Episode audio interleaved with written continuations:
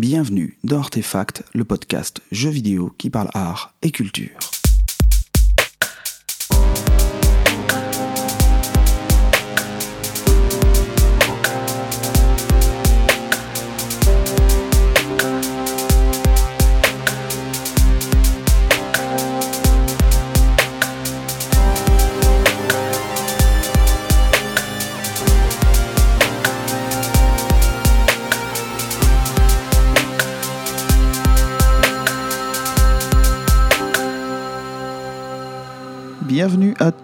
À tous dans ce nouvel épisode d'Artefact.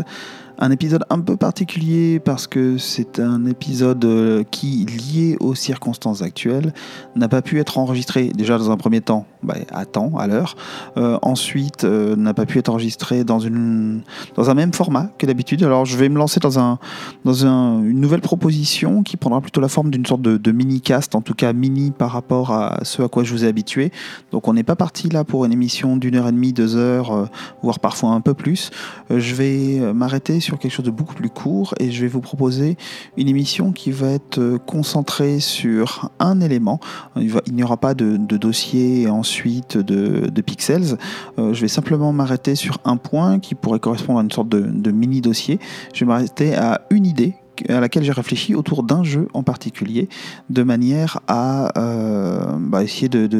de, vous proposer quelque chose malgré tout, bien que je n'ai pas forcément l'opportunité de faire des longues sessions d'enregistrement ces derniers temps. En tout cas, j'espère que vous êtes en forme, que vous allez bien pour pouvoir profiter du sujet que je vais vous proposer, à savoir une analyse plutôt culturelle et anthropologique d'un jeu sur lequel on s'attendrait à avoir plutôt une analyse strictement ludique, à savoir la série de jeux Doom du studio id Software, maintenant édité par l'éditeur américain Bethesda.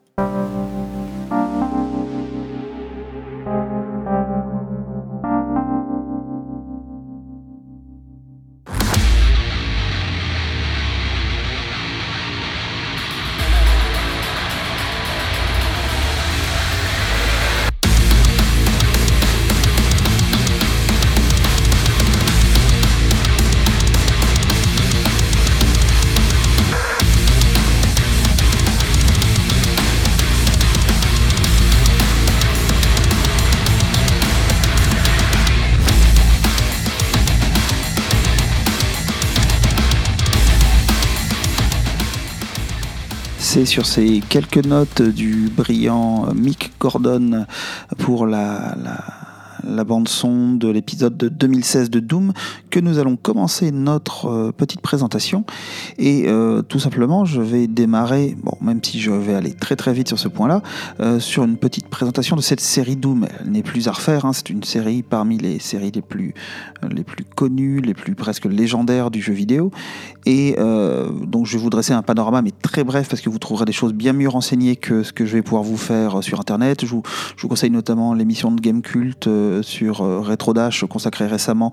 à cette série qui sera bien plus pointue sur, euh, sur tout ce qui est référence, mais malgré tout pour celles et ceux qui ne connaîtraient pas ou peu cette série, euh, je vous rappelle tout simplement que c'est une série qui date de dont le premier épisode est apparu en 1993, qui a connu une suite très rapide en 1994, un épisode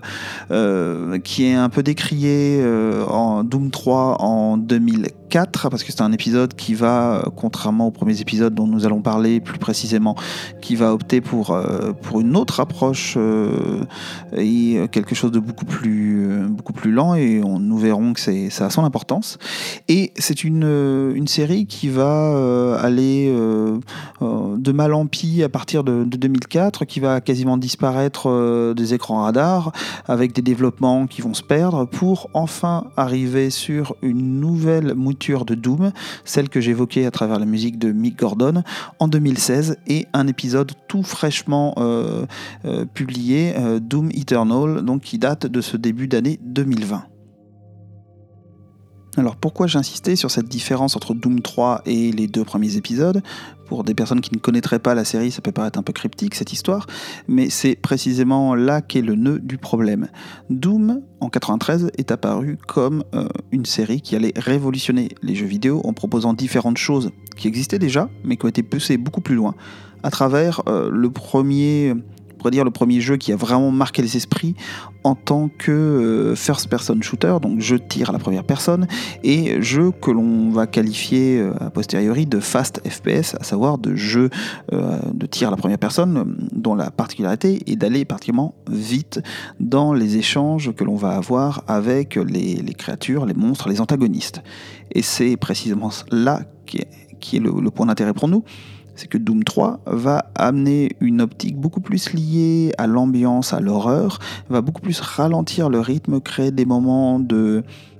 tension à la manière d'un survival horror, et on va se retrouver sur un jeu qui, même si c'est cet élément était déjà présent dans euh, les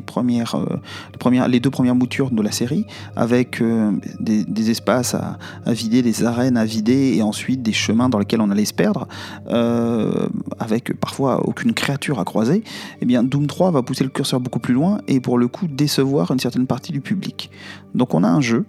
qui se présente comme un jeu frénétique dans lequel on va devoir, avec un arsenal euh, plus ou moins limité, euh, allant euh, du, fusil à pompe au fameux BFG, le Big Fucking Gun, donc qui permet de, raser les salles entières, on a un jeu qui va nous, nous mettre dans des situations de, de combat qui ne sont pas permanentes. Comme je vous le disais, on a des, des moments de, repos, entre guillemets, mais qui, sont, qui, qui consistent à et qui permettent à explorer des espaces beaucoup qui sont assez labyrinthiques, qui sont même carrément labyrinthiques, et dans lesquels il y a énormément de secrets, d'éléments, de passages, de passages cachés euh, qu'il s'agit de découvrir. Et c'est un des principes même du game design de Doom c'est qu'une fois qu'on s'est débarrassé des monstres, eh bien, il s'agit de trouver son chemin. C'est le, deuxième grand, euh, grand point de, game design euh, du jeu. Cette, cette partie-là du, gameplay de Doom a d'ailleurs été conservé jusque dans les, éditions récentes. Hein. On retrouve ça complètement dans, Doom 2016 où il s'agit très souvent de se repérer dans des, espaces en 3D euh, qui sont euh, volontairement pensés pour euh, créer de la confusion chez les joueurs. Donc voilà, ça c'est quelque chose qui est vraiment essentiel si on devait limiter Doom. Et bien évidemment, comme je vous l'ai dit, c'est très superficiel comme approche, hein. mais à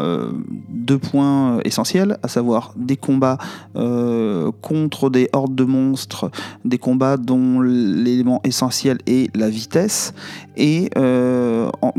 tout ça dans des environnements en 3D qui sont, deuxième point, pensés pour être labyrinthiques et qui vont alterner des séries non pas couloir arène couloir arène dans certains comme on peut retrouver dans beaucoup de,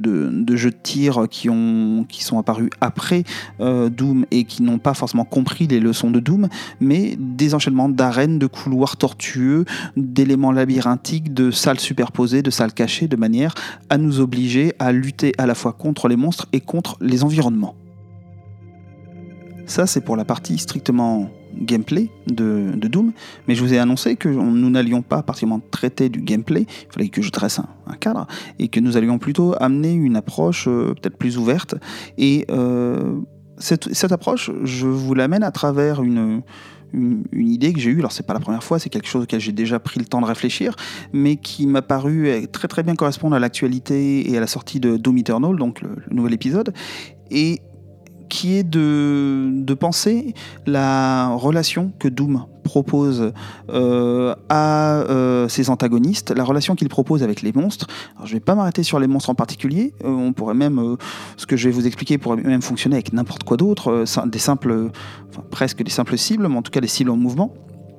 Mais ce que, ce que j'aimerais voir avec vous, c'est comment Doom propose une relation euh, au jeu, une relation à l'image et surtout une relation euh, au combat qui repose sur une notion qui a été euh, développée d'un point de vue anthropologique et qui renvoie à, à, la pensée grecque, à la culture grecque, à savoir qui est la notion de kéros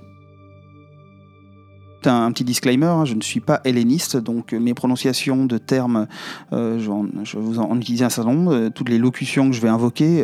je ne sais pas exactement comment elles se prononcent. je, je toujours entre Kéros et Kairos, donc peut-être que vous allez m'entendre changer de prononciation, mais je parlerai bien de la même chose. Et voilà,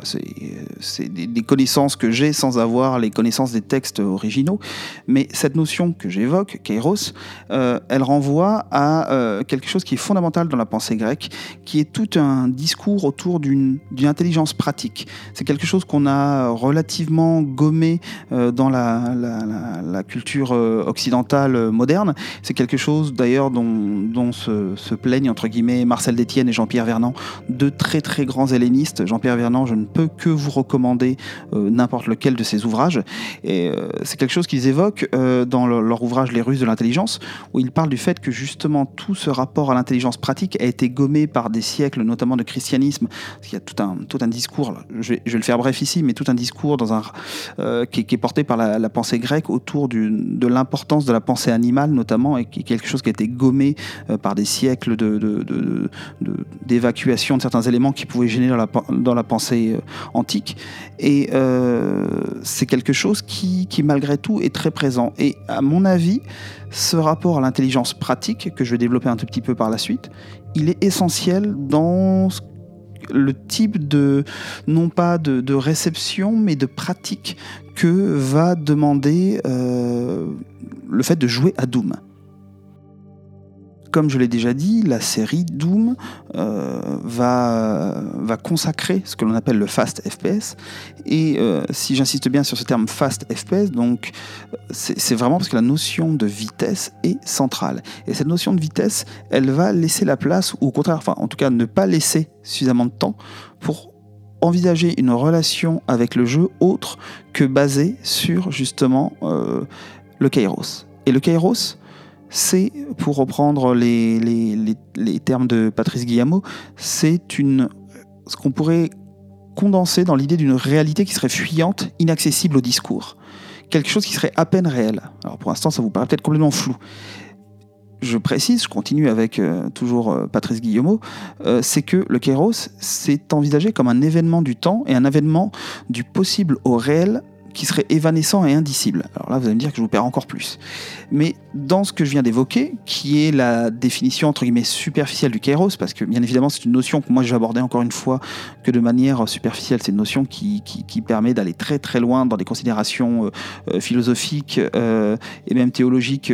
mais qui ne seront pas celles sur lesquelles je m'arrêterai. Moi je vais m'arrêter vraiment à un rapport beaucoup plus direct à cette notion-là. Mais le kairos, pour le, faire, pour le dire plus simplement, c'est une notion d'opportunité, d'occasion favorable,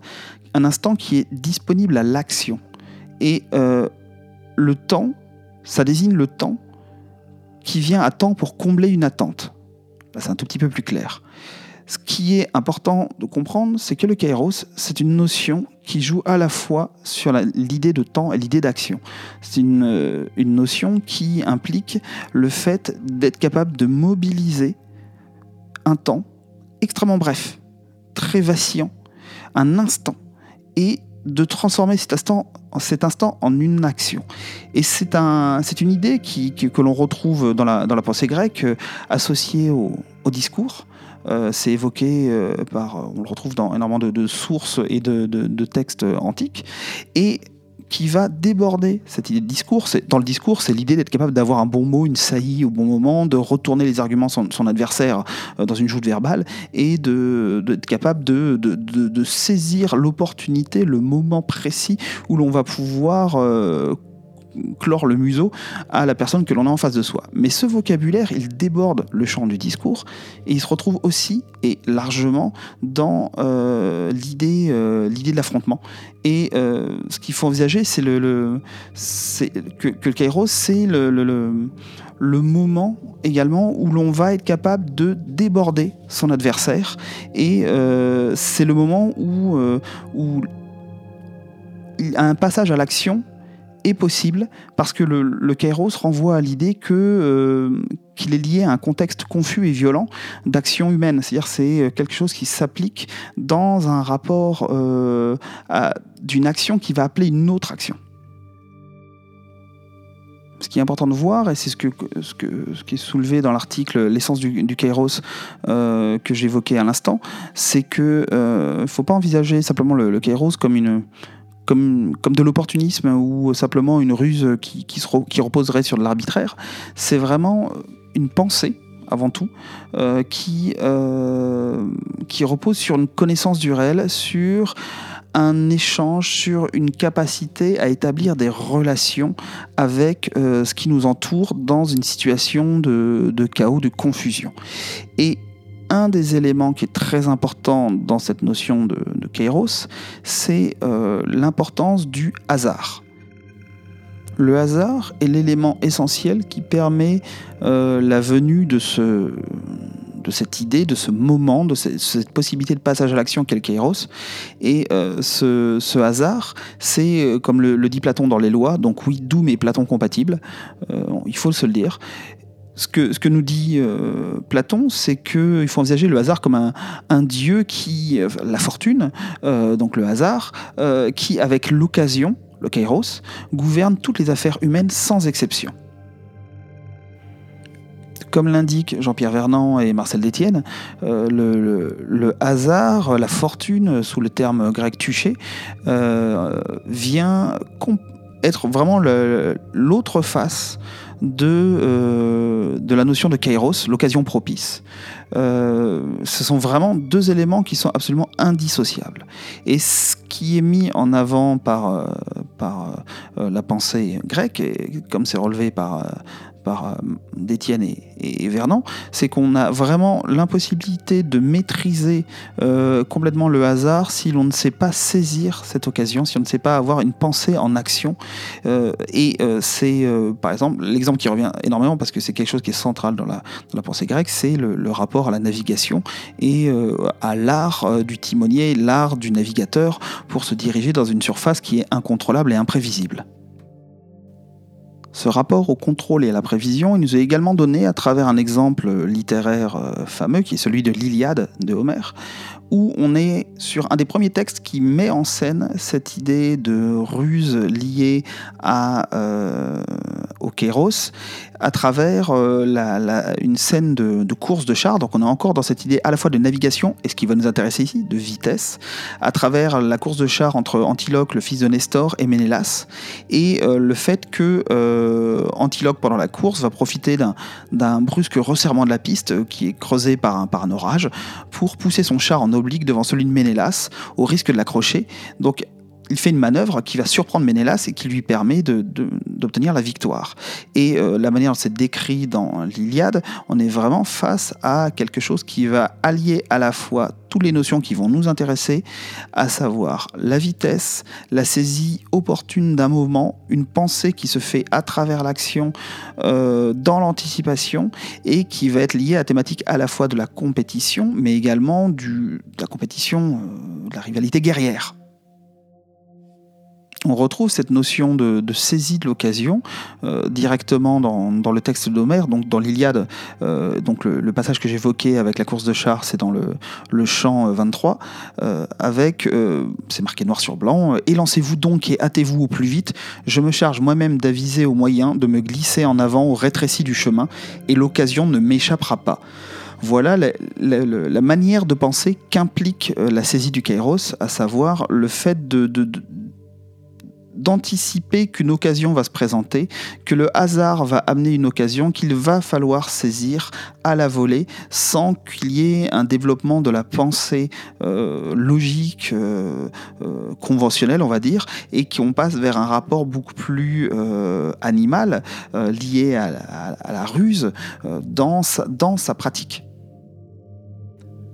Et depuis tout à l'heure, je tourne autour du pot, autour de cette idée de, mise en œuvre pratique euh, de la saisie de l'opportunité autour de, thématiques liées à la, rivalité, liées à euh, le, conflit. Et ça rejoint exactement ce que Michel de Certeau va nous dire autour du terme tactique dans l'invention du quotidien. Euh, c'est-à-dire que le propre de la tactique, c'est d'être euh, vigilant à saisir au vol des possibilités de profit et euh, qu'il faut constamment jouer avec les événements pour en faire des occasions. Donc là, je cite Michel de Certeau. Et c'est littéralement, pour en venir au, au, cœur de notre problème, ce que va attendre Doom de notre pratique de joueurs et de joueuses, à savoir être capable de se saisir d'une opportunité. On n'est pas dans un jeu qui va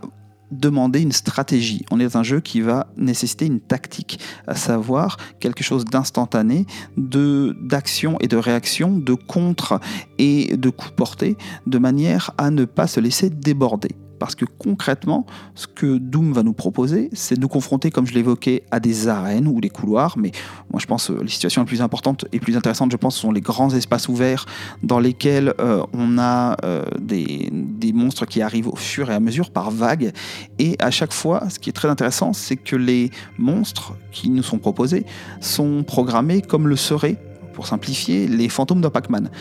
à savoir que chaque type de monstre a un comportement différent, adopte un comportement différent. Certains monstres vont nous fuir quand on leur fait face, d'autres vont venir de manière précipitée vers nous, d'autres ne nous lâchent pas et nous attaquent de loin, euh, d'autres euh, vont venir au corps à corps, et tous ces personnages, toutes ces créatures vont venir se mobiliser les unes les autres, se complémenter euh, de manière à ce que finalement les assauts soient constants. Euh, quelle que soit la technique que l'on va employer, on va avoir des créatures qui vont s'approcher de nous et qui vont venir nous, euh,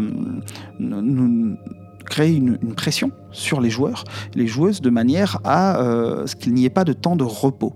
Et c'est euh, véritablement cela qui rend, euh, le, dans, le, dans le game design, qui rend presque obligatoire cette approche du, du mouvement continu. Le, le Kairos implique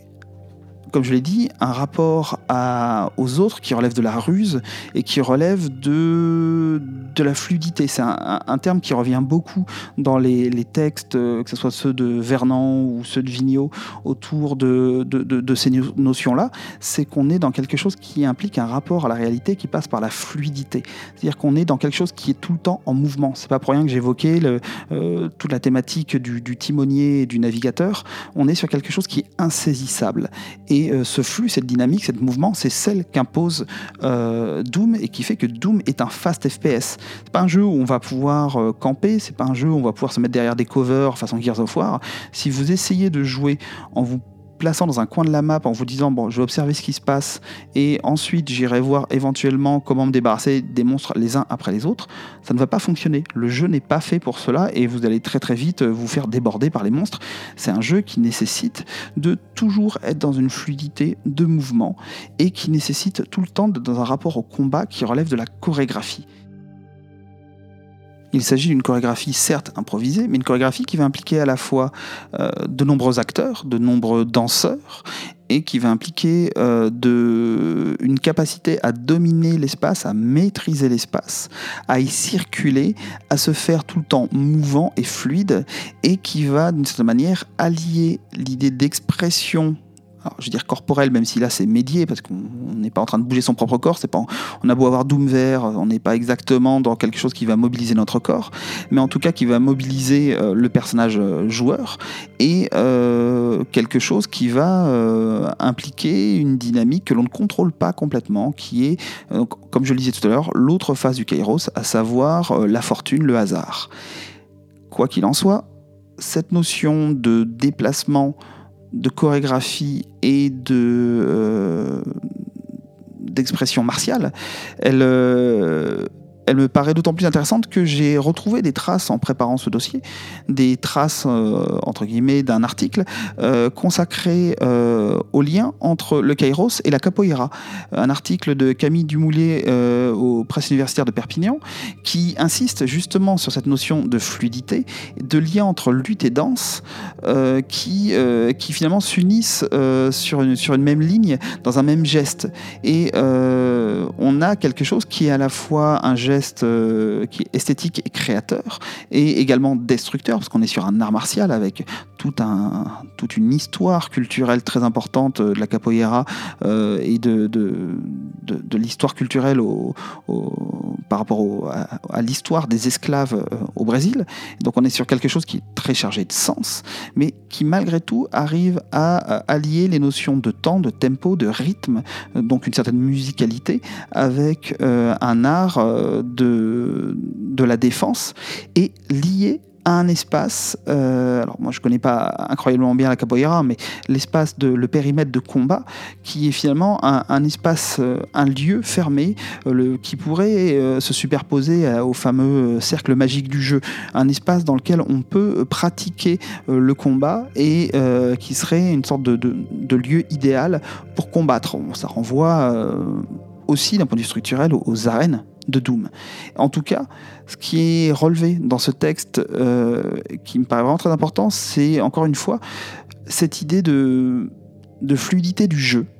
Et le terme jeu est employé à propos de la capoeira et c'est justement pertinent, je trouve, euh, au-delà de l'analyse de la capoeira en tant que telle, mais par rapport au euh, ce rapport au combat qui passe par euh, le dynamisme, parce que le jeu, on a le double sens du jeu, hein, le jeu, l'espace vide, l'espace de mouvement dans lequel on peut faire quelque chose. Et c'est justement ce jeu qui est le jeu du kairos. Et en tout cas, voilà, cette idée de fluidité du jeu est en accord euh, avec le caractère ondoyant de la réalité. On est sur une réalité qui n'est pas gravée dans le marbre, qui n'est pas figée, une réalité qui est en mouvement. Et dans Doom, cette réalité en mouvement, c'est celle des monstres qui sont autour de nous. On a un cadre qui est défini, qui est l'environnement, et on a toutes les créatures, tous les monstres de Doom, euh, du, simple, du simple mort-vivant au cacodémon, qui vont euh, venir évoluer autour de nous selon un rythme qui nous est proposé, à savoir si vous analysez, si vous connaissez les patterns des monstres, vous savez ce qu'ils vont faire, comment ils réagir face à vous. Vous savez que certains monstres ne peuvent être atteints que dans le dos, vous savez que certains monstres doivent être euh, abattus en premier si vous voulez éviter de vous faire tirer dessus à distance. Et malgré tout, à l'intérieur de tout cela, une fois que l'arène est ouverte, eh bien, tout le monde évolue de manière libre et tout le monde évolue autour de vous. Et quand bien même il y a bien évidemment des routines d'écriture euh, du comportement de ces monstres, malgré tout, eh bien, au bout d'un certain temps, vous avez tellement sauté dans tous les sens, vous avez tellement retourné que vous ne pouvez pas de toute manière lire les motifs que vont tracer ces créatures dans l'espace. Et vous, au bout d'un certain temps, vous avez une approche strictement tactique où vous vous contentez de réduire en cendres euh, ou plutôt en bouillie les ennemis que vous avez face à vous en essayant de profiter de chaque instant. Et ça, c'est une idée, une philosophie de jeu qui est vraiment depuis euh, Doom, la version de 2016, euh, remise au goût du jour avec les fameux Glory Kill qui permettent de récupérer de la vie des munitions et qui impose presque de savoir saisir le moment où l'on pourra assommer un monstre pour euh, le, tuer au corps à corps de manière à récupérer ces éléments essentiels pour avancer dans le jeu. Et là, ça insiste encore plus sur cette capacité à saisir des opportunités, à saisir le moment de jeu. Pour conclure, je voulais ajouter simplement que, bien sûr, Doom n'est pas le seul jeu à proposer ce type de rapport euh, et d'échange avec euh, les environnements, les ennemis, et j'insiste bien sur l'idée d'échange, parce que comme je vous le disais, le Kairos implique la notion de maîtriser la réalité et le rapport aux choses. C'est-à-dire qu'on va agir et saisir une opportunité par rapport à l'opportunité qui nous est offerte par l'autre. Je vous rappelle hein, l'importance du, rapport au dialogue et au discours et à l'échange de dialogue qui est au cœur même de cette notion de Kairos avant d'être une notion liée à quelque chose de, tactique et de, de, de militaire ou en tout cas de, lié au combat. Tout cela pour dire que Doom me paraît un élément qui est un objet d'étude particulièrement intéressant pour faire comprendre cette notion-là et euh, un élément qui est doublement important en tant que jalon historique pour l'histoire du jeu vidéo. C'est ce qu'ont amené euh, Romero et Carmack, donc les, deux créateurs principaux de Doom à l'époque. C'est une, vision qui, allait plus loin que ce que proposaient les jeux de l'époque, euh, qui était presque, qui était même révolutionnaire. Et en tant que jalon, ce jeu a cette importance-là. Et en tant que presque parangon, dire modèle vraiment indépassable de cette ce type de relation, Doom est vraiment, euh, est vraiment un objet d'étude à étudier en priorité sur ces questions-là. C'est vraiment un jeu qui, d'un point de vue ludique, d'un point de vue de sa structure, d'un point de vue de ce qu'il a raconté, euh, même si raconter dans Doom, ça peut paraître un peu exagéré, la mesure où c'est un jeu qui se dispense volontiers d'avoir un scénario, en tout cas dans ses moutures originales, euh, on est face à quelque chose qui dit malgré tout beaucoup de choses, qui est un vrai discours à porter et qui implique quelque chose qui pour moi est essentiel dans la pratique des jeux vidéo et qui tend d'ailleurs, je reviens à mes marottes, à ce que peut proposer le jeu vidéo d'horreur, à savoir un rapport qui va miser plus un rapport au jeu et euh, à l'univers du jeu qui va miser plus sur l'instinct que sur la réflexion. Et euh, c'est pour ça que Doom, même si ça peut paraître éloigné des jeux que je peux aborder habituellement, me paraît très important dans sa capacité aussi à nous montrer quelque chose qui est lié à la perception d'un univers, d'une atmosphère. Beau être un jeu très rapide, c'est un jeu qui nécessite d'être, qui nécessite de se plonger dedans. Et euh, ça, c'est une qualité que je recherche à titre personnel, euh, aussi bien dans un walking simulator, comme dit Rester, que dans un jeu qui m'oblige à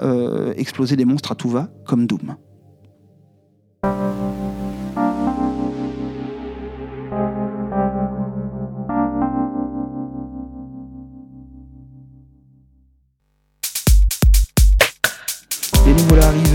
La fin de cet épisode. Comme je vous l'avais dit, plus court que d'habitude. Euh, j'espère que ça vous a malgré tout plu, euh, même si je me suis aventuré sur des terrains euh, que je maîtrise moins que quand je vous parle strictement des arts plastiques et de l'image. En tout cas, j'espère que vous avez profité de ce podcast.